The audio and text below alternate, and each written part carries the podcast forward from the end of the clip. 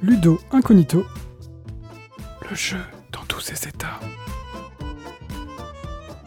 Salut les joueuses et salut les joueurs, c'est l'acariâtre au micro.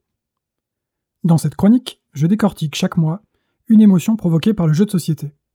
Pour ce troisième épisode, attention, tenez-vous prêts, on va parler de la surprise. Est-elle rare ou fréquente dans le jeu de société? Attendue ou rejetée par les joueuses Quels moyens pour la provoquer?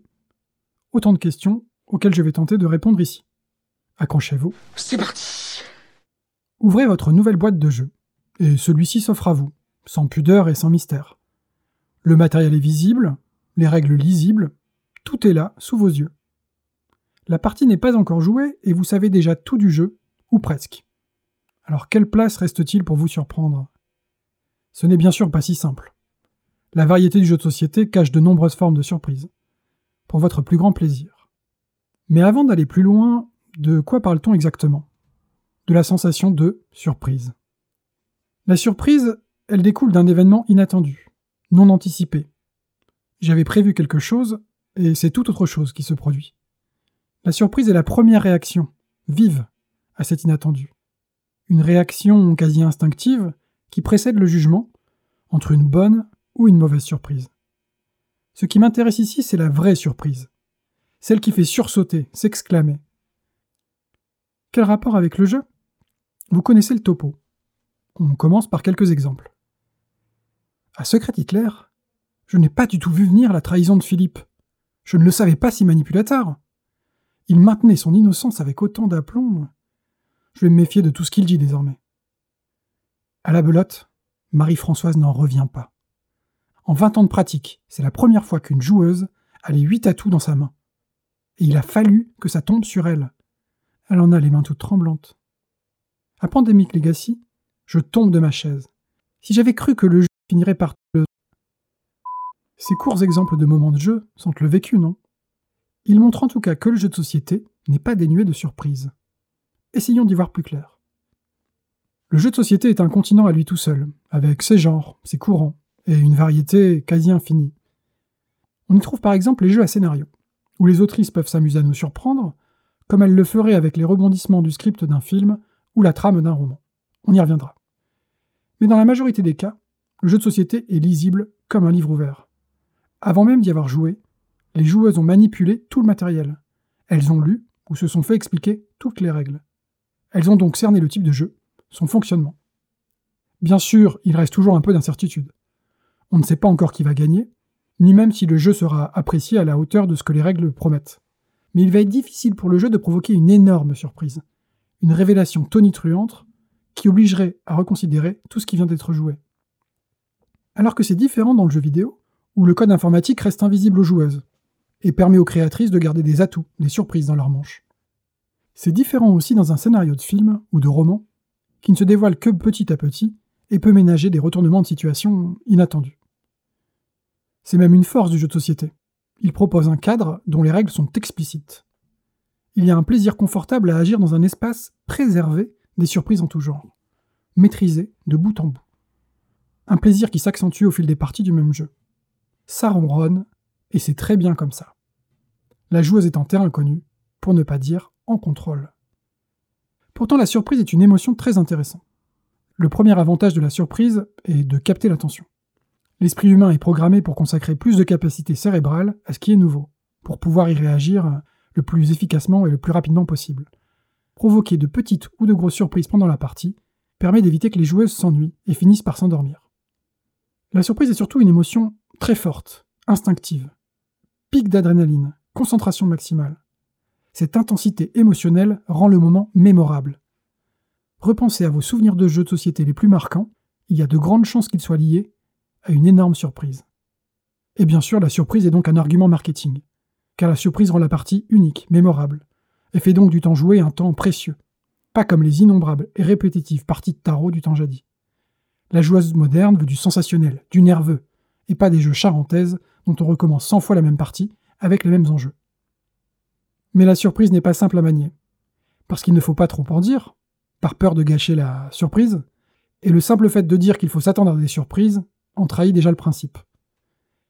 La surprise a aussi ses propres revers, Si la promesse était trop forte, les joueuses risquent de déchanter devant une révélation qui fait pchit. Surtout, trop de surprises tue la surprise. Un scénario au rebondissement incessant finit par lasser les joueuses et perdre toute crédibilité. En fait, comme pour chaque émotion, la surprise gagne à faire partie de la palette d'un jeu, mais doit être finement dosée et ne pas écraser les autres émotions. En particulier les émotions qui seraient plus douces ou plus lentes à distiller. Pour générer de la surprise, l'autrice de jeu dispose de plusieurs astuces mécaniques dans sa boîte à outils. Le hasard est un premier générateur évident de surprise. L'esprit humain n'est pas spécialement doué face aux probabilités, et on peut le surprendre en jouant avec les statistiques. On oublie ainsi très facilement que l'improbable reste cependant possible. Pas parce que je viens de faire 3 fois 6 d'affilée que le 6 ne sortira pas cette fois. Le problème euh, déjà évoqué de l'aléatoire, c'est qu'il dépossède les joueuses du contrôle sur le jeu. Et ça, elles ne l'apprécient qu'à petite dose. De plus, les véritables surprises par ce biais sont improbables, par définition, donc trop rares pour être tout le sel du jeu. Une péripétie bonus euh, tout au plus. En parlant de la surprise, je ne pouvais bien sûr pas passer sous silence l'une des révolutions récentes du jeu de société, le mode Legacy. Créé par Rob Davio et repris détourné maintes fois depuis, il consiste en particulier à faire évoluer les règles au fur et à mesure des parties. Dans le Legacy euh, pur jus, cette évolution est de plus irréversible, car les décisions des joueuses affectent définitivement le matériel de jeu. Mais la tendance actuelle semble plutôt se diriger vers un mode soft legacy. Pardonnez-moi cet anglicisme.